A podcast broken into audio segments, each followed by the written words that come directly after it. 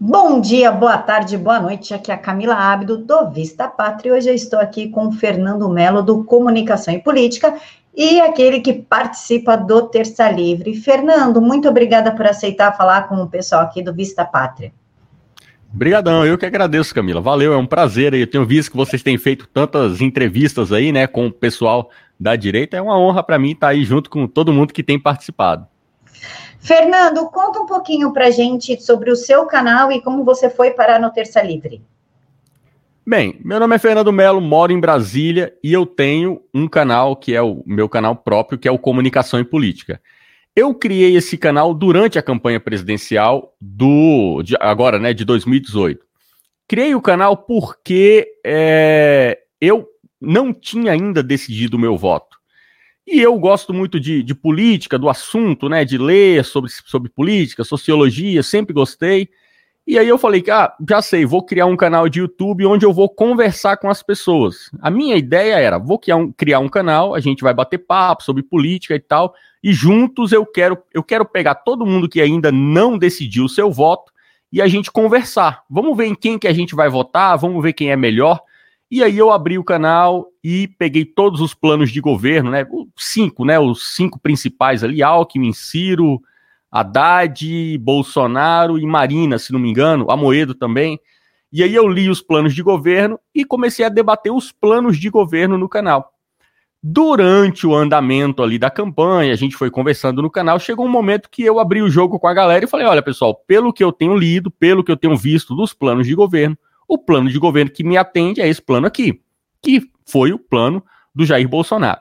Eu tenho como história de vida, né? A minha formação é uma formação conservadora. Então, assim, eu, na minha adolescência, eu morei com é, uma família de. duas famílias, na verdade, de missionários norte-americanos, né? Do sul dos Estados Unidos. E, assim, foi ali a minha.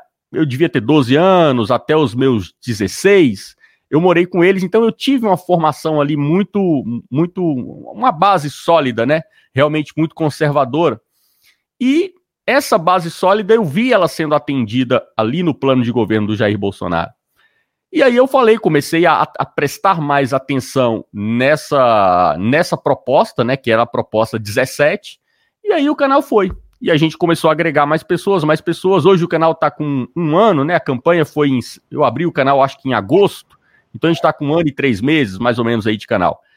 E aí, ao longo desse tempo também, um, um dia, o Alan aqui do Terça Livre, ele entrou em contato comigo e falou: Não, Fernando, você não quer participar lá? A gente. Faz... Como a gente está fazendo aqui, né? Uma entrevista. E eu vim fiz uma, uma. Participei de um programa aqui no Terça Livre. E aí surgiu esse convite para a gente participar todas as terças-feiras aqui, né? O boletim da manhã aqui no Terça Livre. Toda terça-feira eu participo aqui. E aí, enfim, a, a gente acabou fazendo uma amizade, né? Hoje eu sou amigo é, das pessoas aqui do Terça Livre e estou sempre participando aqui, vez ou outra, quando aparece alguma. Ah, fica vago aí, né? Por exemplo, hoje aqui o, o Alan tá doente, né? Não tá com a voz muito boa. Eu vim aqui cobrir, enfim. Estamos aí participando, tanto lá no Comunicação e Política, como aqui no Terça Livre. Fernando, vamos falar um pouquinho do, do PSL? Bora. O Jair agora resolveu sair do PSL, inclusive já tem até um partido novo, Aliança pelo Brasil. E aí parece que quando o gato sai, os ratinhos fazem a festa. E eles agora estão propondo diversas pautas pouco republicanas, como o caso de um deputado federal que está se colocando contra o projeto Escola Sem Drogas. Inclusive, ele foi elogiado pelo PSOL. Olha o nível que nós chegamos, um deputado do PSL elogiado pelo, pelo pessoal do PSOL. O que, que você acha dessa atitude do presidente de sair do partido e da, desse momento de revolta, digamos assim, dos que ainda continuam no PSL? É, a saída do Bolsonaro eu entendo como é, é natural eu tenho falado um pouco sobre isso lá no meu canal ao longo do tempo, né? Eu não via, Camila, assim, é, é, uma opção fora de uma dessas duas que eu vou citar aqui. Primeiro, o Bolsonaro dominar o PSL e se tornar ali o líder do PSL, seja dono ou, ou presidente, enfim, ele dá as cartas no PSL. A outra o, o, opção que eu via, que eu enxergava, era o Bolsonaro sair do PSL. Porque o Bolsonaro continuar no PSL sem ser o líder ele seria um mero membro do PSL. E assim, eu não consigo ver o presidente da República sendo um membro, um simples membro de um partido. Ainda mais num país como o Brasil, que é pluripartidário. Então, uma coisa é você ser membro do Democratas, membro do Republicano lá nos Estados Unidos. Outra coisa é você ser membro do PSL. Quem é PSL? Então, assim, eu achei a, a, a saída do Bolsonaro do PSL, primeiro, natural. Tinha que ser isso foi uma decisão correta. Então eu acho positivo, não me surpreendeu, é, como eu estou dizendo, eu só enxergava uma dessas duas, então mesmo que o Bolsonaro tivesse se tornado dono, né, o líder do PSL, não me surpreenderia. Ele saindo do PSL não me surpreendeu, e eu acho que é a decisão acertada. É, assim, eu não gosto desse modelo pluripartidário. Eu não acho legal, não é aquilo que eu entendo como ideal, mas isso é a conversa técnica, né? Aqui no Brasil eu sempre gosto de lembrar, isso aqui é uma selva. Então não adianta a gente ficar falando sobre o ideal, na ciência política o que é o certo, não adianta. Aqui é tudo meio acochambrado, né? Como diz aí a expressão. Então assim, eu acho que a gente tem que trabalhar com as regras vigentes do Brasil. E as regras vigentes é o pluripartidarismo. Sendo pluripartidarismo, eu inclusive é, é, é, a minha vontade é que nós não tenhamos o verdadeiro partido de direita. Eu não gosto dessa ideia, porque aqui é pluripartidário. Nós estamos hoje aí com 33, 35 partidos políticos. O que é o verdadeiro partido de direita no meio de 35? Então, assim, eu acho, né, a minha leitura que eu faço para 2020, né, ano que vem, e 2022, que vai ser as próximas eleições majoritárias, eu quero o máximo possível de partidos de direita. Então, assim, se nós pudermos ter aí, são 35 partidos, quisera eu que 20 fosse de direita. Né? Desses 20, 10 fossem partidos realmente, tecnicamente de direita. Então, assim, eu acho que a regra do jogo é pluripartidarismo, então vamos lá. Liberdade de mercado, não é isso que a gente quer? Então, liberdade de mercado também na política. Vamos ter o máximo possível de partidos políticos de direita. A saída do Bolsonaro, eu acho ótima a fundação aí desse projeto, né, do Aliança pelo Brasil, é um projeto que só vai sair dessa esfera da, do, do, do, objetivo, né, da, da fala, para passar para o mundo real, isso só vai acontecer lá em abril de 2020, porque a gente tem aí o tempo da burocracia, que a gente vai ter todo o processo, colher assinatura, aquela lenga-lenga toda. Então lá, até abril, a gente tem aí, pra, se quiser concorrer, em 2020, né, o, o Aliança pelo Brasil, então a gente tem até abril para firmar esse projeto. Eu acho muito bom, gostei muito. Então, assim, analisando toda a estratégia, a ideia, o nome, toda. Eu gostei muito. Eu vejo assim, nós vamos ter aí alguns arranca-rabos, que eu já estou prevendo, né? Então, tentando pensar lá na frente, Camila. É, ontem eles expuseram aí é, o que é a aliança. O que é a aliança? E eu acho que quanto mais eles explicarem o que é aliança, mais vai ter briga dentro do eleitorado do Bolsonaro, porque a aliança é a aliança entre conservadores e liberais. E nós temos no eleitorado do Jair Bolsonaro aquele pessoal que está focado unicamente no aspecto cultural, da guerra cultural, Olavo de Carvalho, toda essa leitura, que é uma leitura muito pro, é, é propícia, né? E é obrigatória, tem que ser foco, concordo. Mas hoje no Brasil não cabe um partido puramente é, é, conservador. E o Bolsonaro está aí com essa, é, é, essa proposta né, da aliança entre conservadores e liberais. Eu vejo isso de forma positiva. Eu gosto. Eu não consigo imaginar o governo Bolsonaro sem o Paulo Guedes. O governo Bolsonaro sem o Tarcísio. O governo Bolsonaro sem o Ricardo Salles. E a gente está falando de pessoas técnicas que estão ali trabalhando dia e noite, que é um trabalho de é, princípios liberais. Então, assim, eu vejo é, de forma muito positiva essa ideia aliança pelo Brasil. Porque hoje, é, Camila, a gente precisa tanto da guerra cultural, né, de retorno de valores familiares, valores cristão, cristãos, como a gente também precisa de emprego, dinheiro no bolso. Não adianta a gente vencer a guerra cultural e ficar todo mundo quebrado, sem dinheiro para tomar uma Coca-Cola, né? Sem dinheiro para pagar a prestação do carro. Então, assim, eu vejo de forma muito positiva. Vi com bons, bons olhos e estou feliz aí com rum, o rumo que essa briga Bolsonaro-Bivar tomou. Fernando, você falou na aliança de conservadores e liberais. Eu não vejo isso como um problema, muito pelo contrário, eu vejo com muita satisfação. Por que, que seria um problema? É um problema, Camila, é, para essa parte do eleitorado que começou agora a consumir conteúdo sobre conservadorismo. Então, quem chegou agora, que chegou aí é, é, no, nos, últimos, nos últimos minutos do jogo, é a turma que ainda não tem aquela base do conservadorismo, tanto histórica quanto literária, de tudo que já foi produzido até hoje. Então, são pessoas que entendem o que é conservadorismo. É você ser anticomunista. Então, você ser conservador é você bater no PSOL, bater no PT, é você falar de aborto. É, é também isso, mas não é só isso. Então, se você pega governos como, por exemplo, se a gente for falar do aspecto histórico, se a gente for falar do governo da Margaret Thatcher, você não tem um governo puramente conservador. Pelo contrário. Quando a Margaret Thatcher assumiu que ela começou a fazer o governo que ela fez, que virou um case de sucesso, ela foi combatida pelos conservadores, que diziam que ela estava destruindo o conservadorismo porque ela chegou no governo e começou a aplicar apenas medidas liberais. Então, assim, foi uma injeção de liberalismo que a Thatcher é, aplicou. E a gente está vendo isso no governo Bolsonaro. Então, assim, é um problema para essas pessoas que estão unicamente focadas no aspecto cultural. Essas pessoas vão ficar incomodadas. Então, você lembra, por exemplo, quando o Ricardo Salles, quando o Ricardo Salles assumiu, graças a Deus que o Ricardo Salles ele teve assim uma postura 100%. Porque se o Ricardo Salles pisa fora da linha, todo mundo dentro do eleitorado do Bolsonaro, não estou falando de esquerda. Uma parte do eleitorado do Bolsonaro ia querer levantar a ficha do Salles da época que ele trabalhou com o Alckmin. E aí você ia começar a ter um combate dentro da própria direita por causa do aspecto liberal. Algumas pessoas confundem o termo liberal aqui no Brasil com o liberal nos Estados Unidos.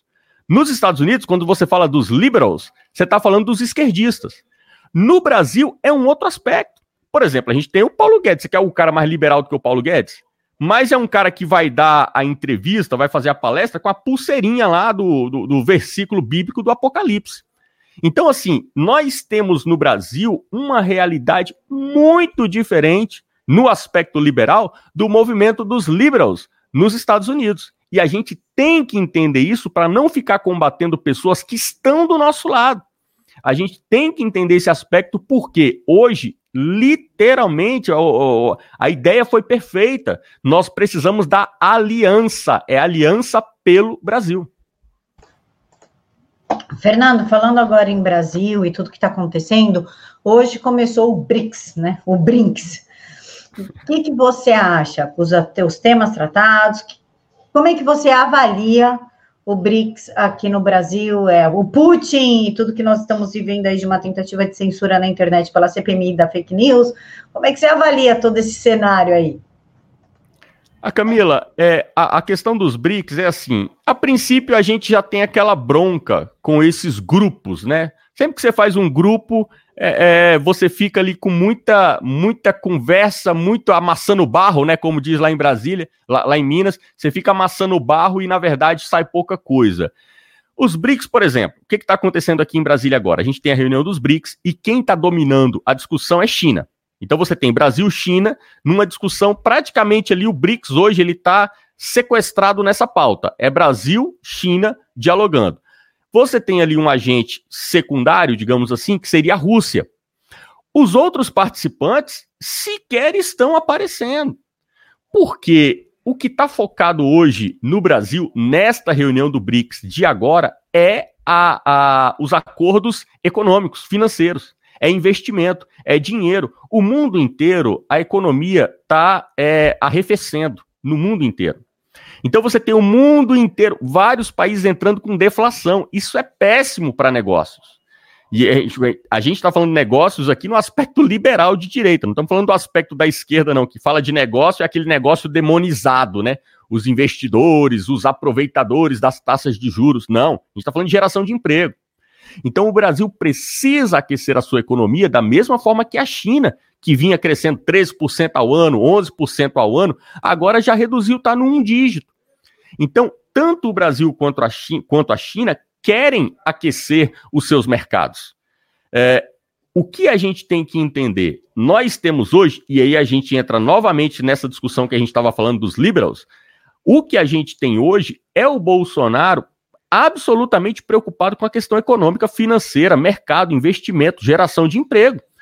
E por isso Bolsonaro está tendo diálogos muito profícuos com a China. Aí você tem mais uma vez uma pequena parcela que está presa, né, foi capturada pela pauta ideológica, que só consegue pensar na pauta ideológica. E estão vendo com maus olhos essa discussão, essa, é, esse diálogo Brasil-China.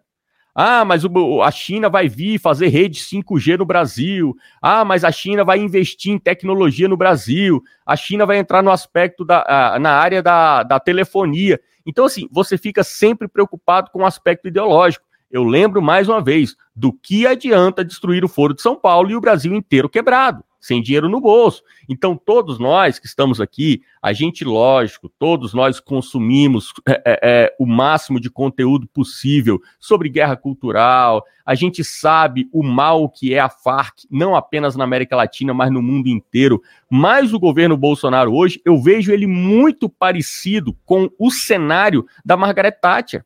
Quando a Thatcher assumiu, não adiantava apenas ela falar sobre os valores morais e éticos ela tinha que tratar do aspecto financeiro. Gente, não existe paz, não existe paz social sem dinheiro. Não existe paz social numa sociedade onde o pai de família não tem dinheiro para pôr comida na mesa. Então não adianta a gente ficar preso aqui, capturado na pauta ideológica e achar que vale qualquer preço para ficarmos apenas na pauta ideológica. A gente tem que tratar da pauta econômica. A gente tem um Brasil para reerguer.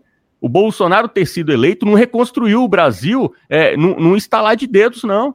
Então, assim, nós ainda estamos vivendo num Brasil pós-apocalíptico, que foi o governo da Dilma.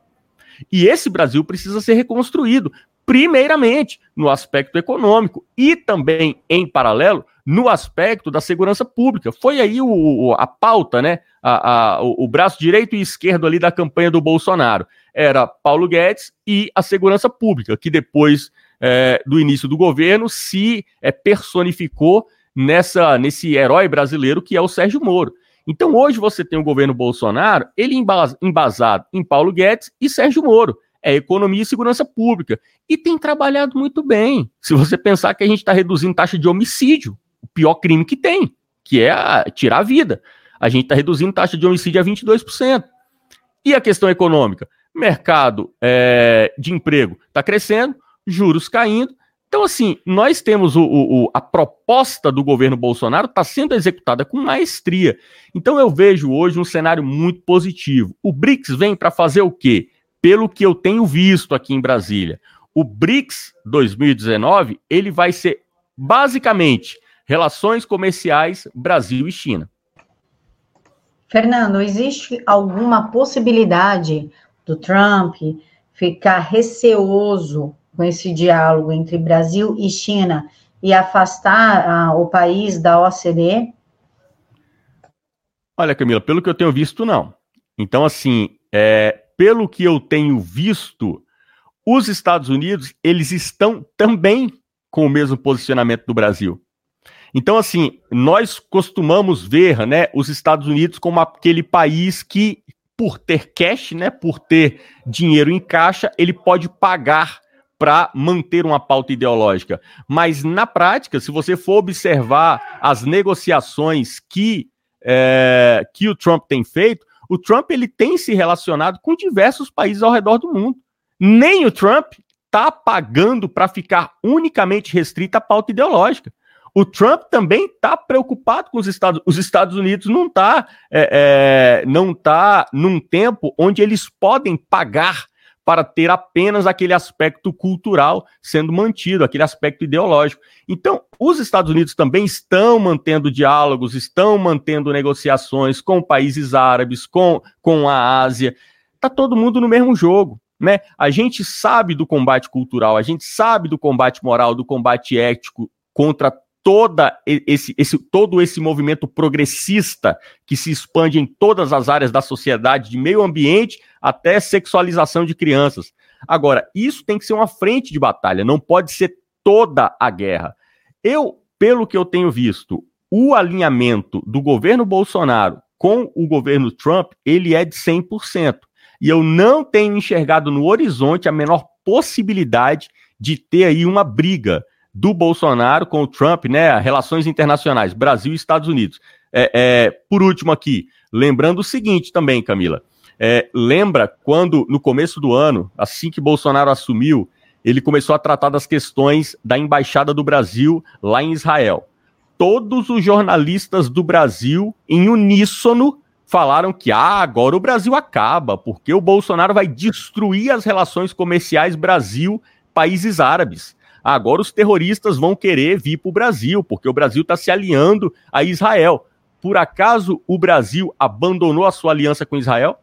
Por acaso o Brasil é, deixou de se aliar com a causa é, de Israel na questão Israel-Palestina? De forma nenhuma. E Bolsonaro acaba de fazer um tour pelos países árabes e voltou com 40 bilhões de reais em investimento para gerar emprego no Brasil. Então, assim, é, essa turma, que é a minoria, mas essa turma que está bitolada apenas na questão da guerra cultural, ela não tem ali um eco dentro nem do governo norte-americano, nem do governo brasileiro. Fernando, falando em ideologia, é, esse campo mais ideológico cultural, Venezuela, né? Porque a gente pensa em campo ideológico, a gente lembra do comunismo, com, impossível não pensar única exclusivamente na Venezuela. Você acha que existe alguma possibilidade da Venezuela se posicionar como os bolivianos e expulsar o Maduro de lá? Camila, é difícil a gente a gente falar. Isso é o que tem que acontecer, porque não tem outra solução.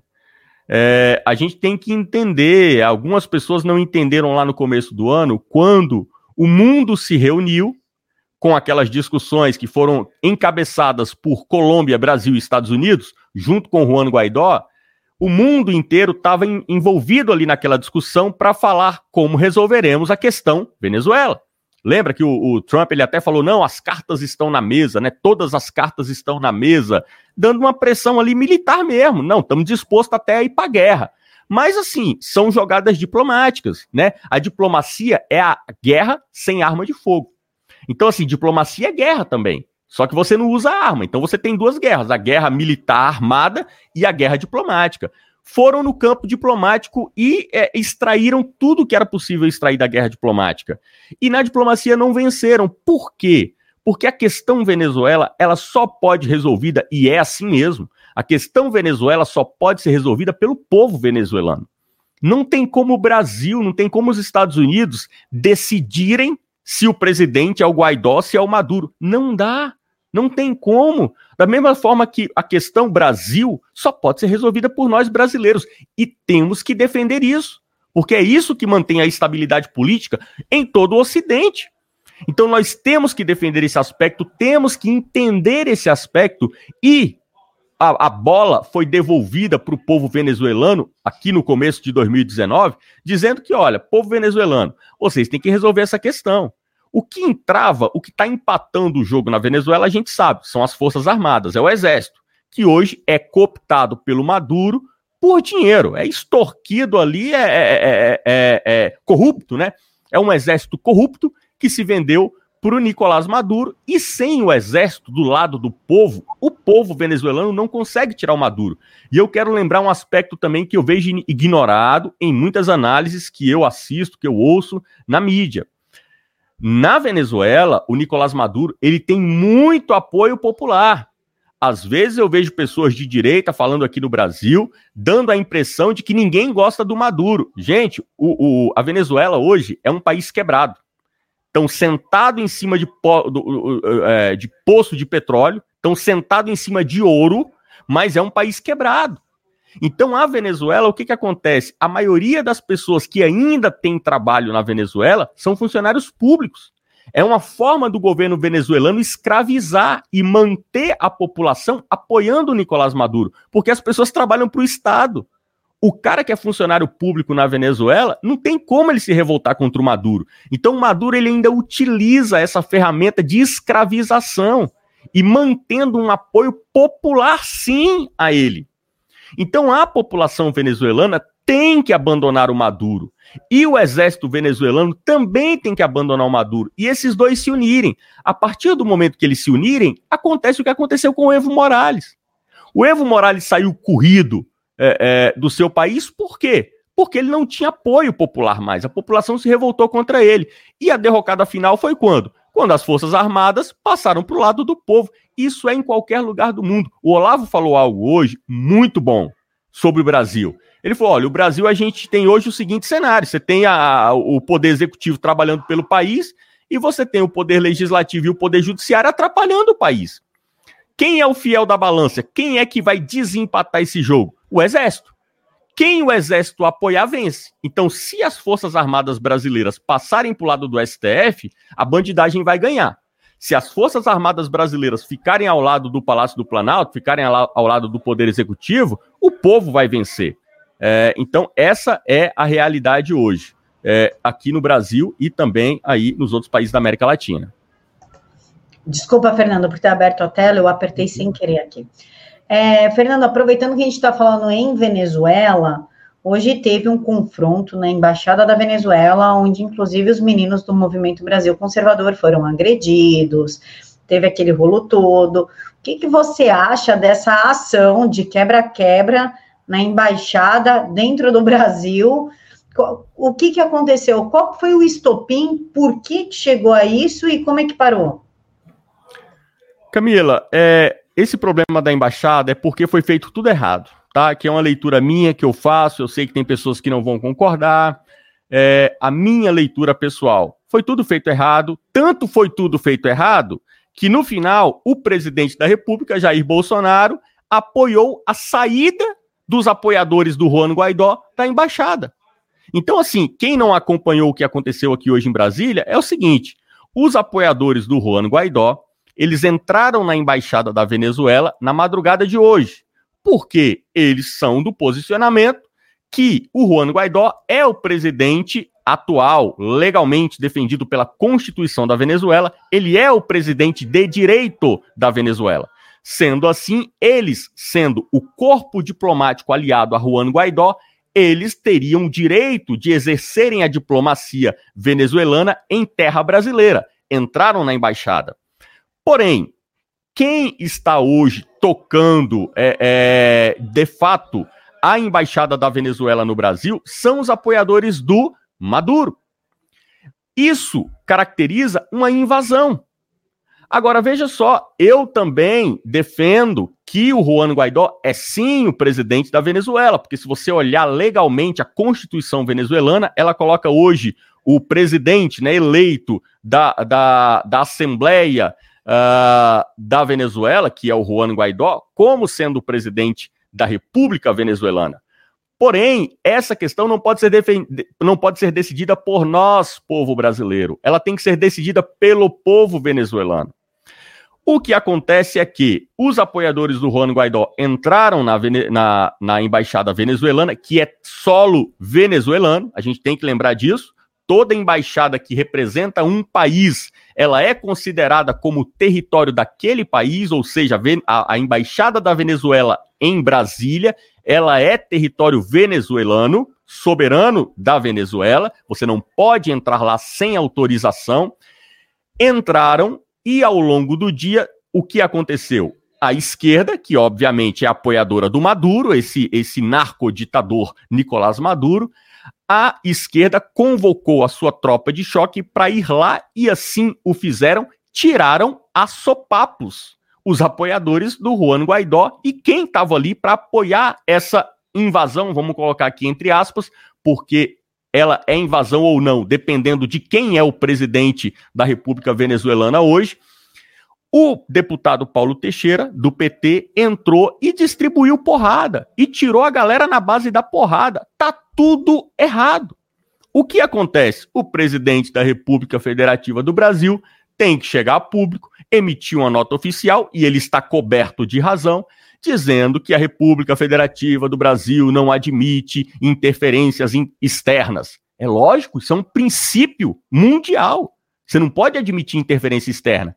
Imagina agora se a embaixada do Brasil na Colômbia, na Argentina, é, na Venezuela começa a falar: não, nós consideramos o Lula como presidente do Brasil e não o Bolsonaro.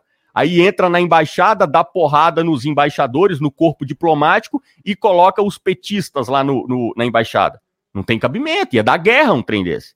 Então, assim, o que aconteceu hoje foi um ato de atropelo. Não dá, não dá para resolver assim. Enquanto a solução não vier de dentro para fora, ou seja, de dentro da Venezuela para o mundo, a questão, o impasse Maduro-Guaidó vai permanecer.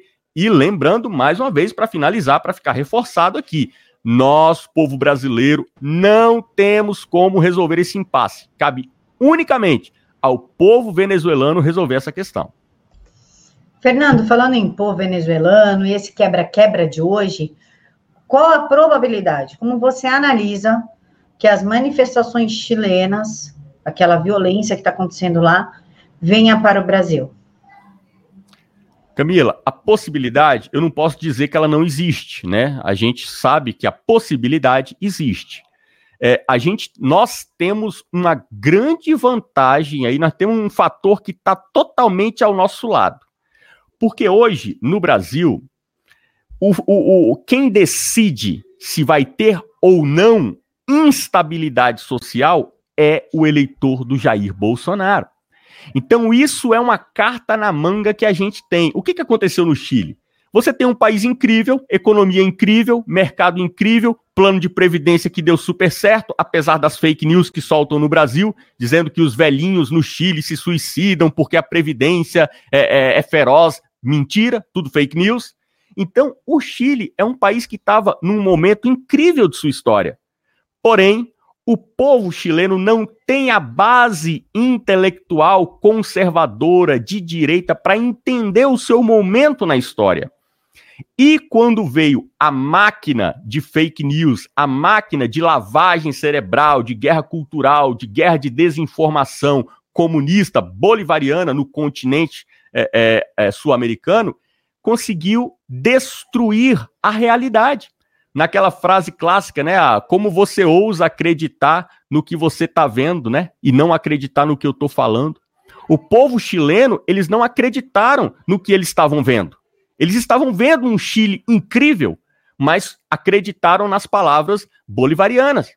E acreditaram que ou é rua agora ou o Chile vai ser destruído. É a mesma situação do Brasil. O Brasil está num momento incrível.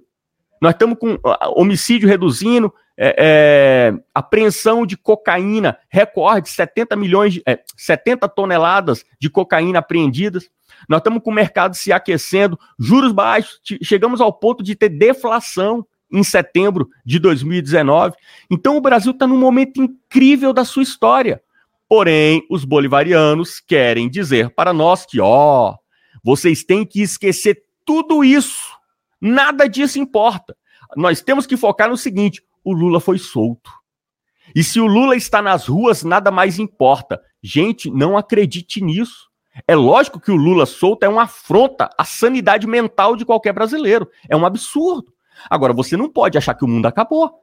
Então, assim, nós temos, é uma jogada nefasta, é, o Dirceu solto é um absurdo, é, isso é uma palhaçada, é uma safadeza, é, mas o foco da realidade brasileira hoje não é o Lula. Sabe quem é Lula hoje na fila do pão?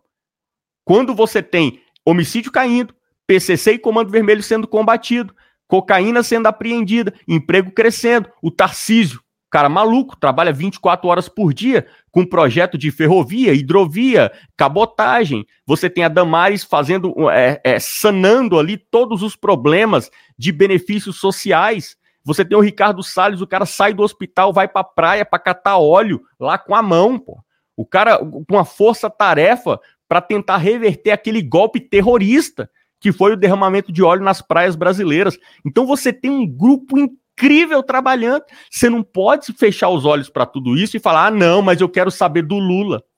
Então, o eleitorado do Bolsonaro, ele decide se vai ter convulsão social ou não.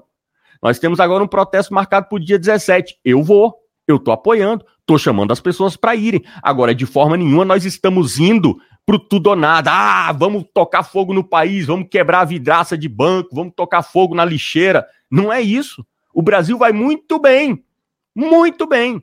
Nós queremos reverter algo abissal que foi feito e tomando uma medida estratégica. Qual é a medida estratégica? Nós exigimos que seja aberto um pedido de impeachment do Gilmar Mendes. Mas não tem ninguém ali que deu mais motivos do que o Gilmar Mendes.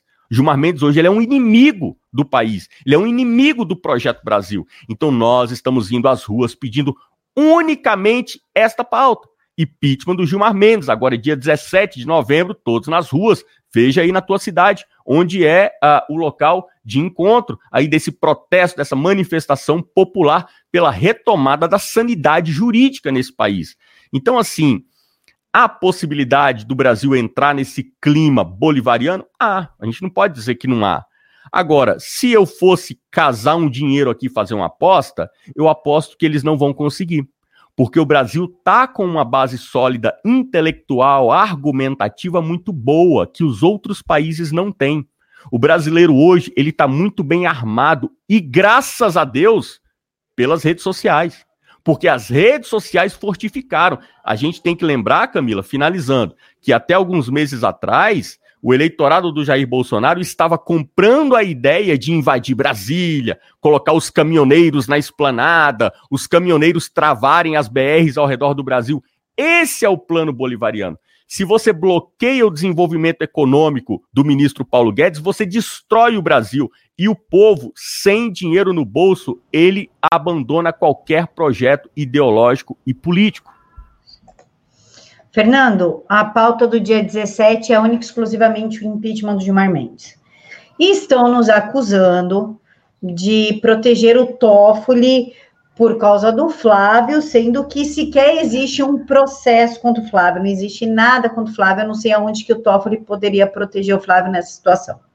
Pergunto, por que não pedir do Toffoli também, se ele deu aquela canetada que parou o COAF para proteger Gilmar Mendes, é a Guilmar Mendes, a esposa do Gilmar Mendes, e a esposa do próprio Toffoli que caíram na Receita né, as transferências bancárias, a mesadinha e tudo do Toffoli entre o Toffoli e a esposa.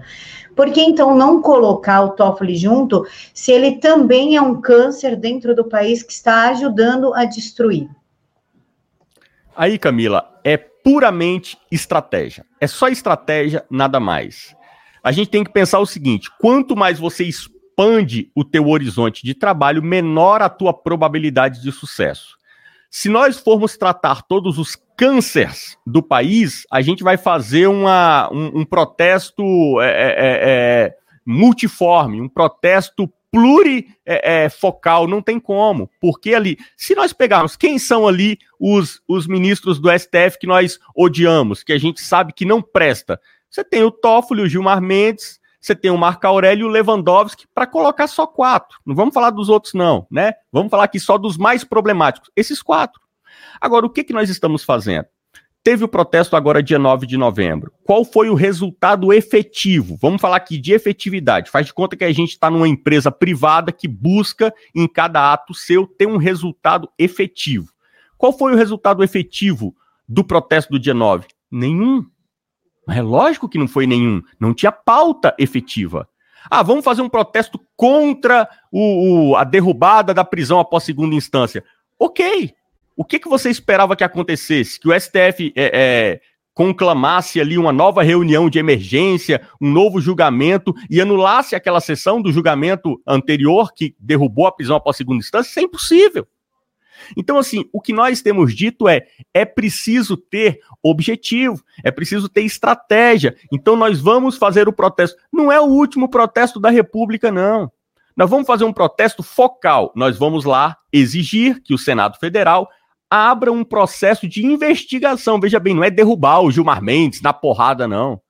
É abrir um processo de investigação, que é o que a Constituição nos permite. Abrir um processo de impeachment para você investigar as questões relacionadas aí é, financeiras do Gilmar Mendes. Vamos investigar, quem sabe o cara é inocente. Se ele for inocente, no final ele vai ser inocentado. Mas se ele for culpado, o Senado Federal, pela Constituição, pode aplicar ali um impeachment do Gilmar Mendes. Eu acredito, digo para você, Camila, com toda honestidade e sinceridade, eu acredito que nós temos chances altíssimas de tirar o Gilmar Mendes do STF em curtíssimo prazo. Como?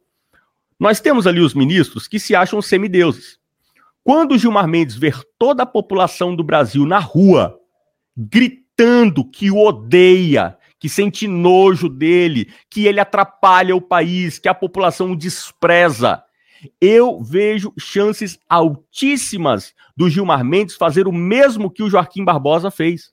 O Joaquim Barbosa, ele pediu a sua aposentadoria, ele adiantou a sua aposentadoria porque ele estava sendo pressionado pela bandidagem. A bandidagem estava ameaçando até os familiares do Joaquim Barbosa de morte. Joaquim Barbosa falou: quer saber? Não vale a pena. Pediu para sair. Aqui no caso do Gilmar Mendes é o oposto. Ele está sendo pressionado não pela bandidagem, porque a bandidagem está do lado dele. Ele está sendo pressionado pelo povo. Eu acho, a minha leitura, é que a ameaça popular ela é ainda mais, é, é, ela, ela é ainda é, é mais forte do que a ameaça da bandidagem.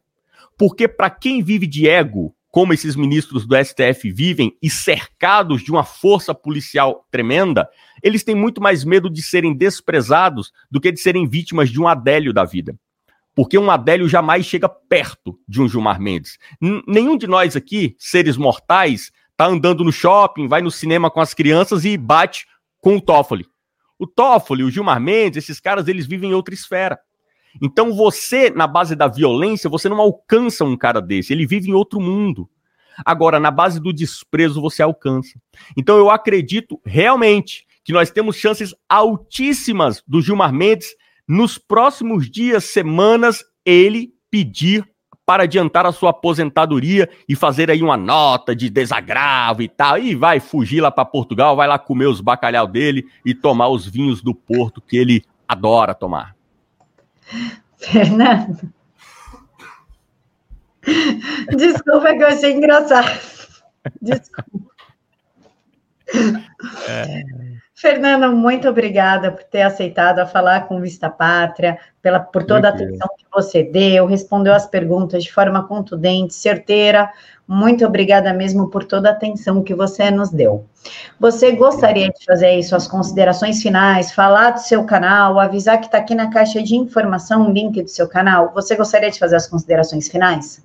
Claro, obrigado. É um prazer, né? Mais uma vez aqui, agradeço a você, Camila. Valeu. Tenho acompanhado o seu trabalho, tenho acompanhado aí é, os últimos acontecimentos aí. A gente se viu lá no CIPEC, né? A, a, a tua história aí é uma história muito, é, é, muito, interessante. Assim, a, a, gente realmente nós temos que é, a, a parte do eleitorado aí do Bolsonaro adora falar: a direita tem que se unir.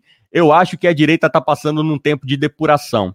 E nessa depuração a gente viu quem realmente está aqui pelo projeto Brasil, naquele lema Brasil acima de tudo, e quem está aqui por um projeto pessoal. Ah, eu quero a SECOM, eu quero a cultura, eu quero ser o dono do, do eleitorado, eu quero ditar as regras.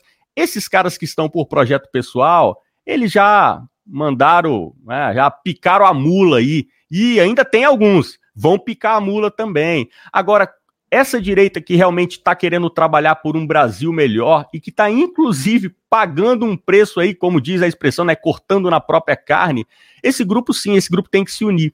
É, eu estou aqui à disposição. Aí, é, é, sempre que você quiser é, me entrevistar, quiser, o que, enfim, o que eu puder ajudar, né? Que não é muito, mas o que eu puder ajudar, eu estou à disposição. Eu tenho lá o meu canal no YouTube também, Comunicação e Política. Peço que as pessoas visitem, se inscrevam, assiste, né? Vai lá, assiste, vê se você gosta. Se você gostar, você se inscreve. Agradeço muito o teu like, teu compartilhamento. Nós lançamos aí também um curso agora, que é um curso de militância política. É um curso que a gente está ensinando as pessoas o que é o conservadorismo, qual a diferença entre esquerda e direita, ou qual é o papel da intelectualidade, da vida intelectual no movimento conservador e ensinando você a militar politicamente. Por que é interessante você ser um militante político? Então eu peço, entra aí no YouTube, digita lá no campo de busca, comunicação e política. Entra lá, conhece o nosso canal, se inscreve, você vai estar apoiando um canal que, uma coisa eu garanto, é um canal honesto, um canal que realmente está trabalhando aí pelo Brasil. Obrigado, Camila, valeu demais, brigadão aí, estamos à disposição. Pessoal, para facilitar o trabalho de vocês, o link do, do canal dele está aqui na caixa de informações. É o primeiro link, é, clica lá, curte e compartilha, porque nós da direita precisamos sim muito do apoio de todos vocês, porque vira e mexe nós somos aí talhados pelo Twitter, pelo YouTube, Facebook. Então, quanto mais apoio vocês puderem dar, melhor para a gente é até para poder trazer um conteúdo honesto para vocês. Fernando, muito obrigada por tudo. Pessoal, muito obrigada por ter nos assistido até aqui. Fiquem todos com Deus e até mais.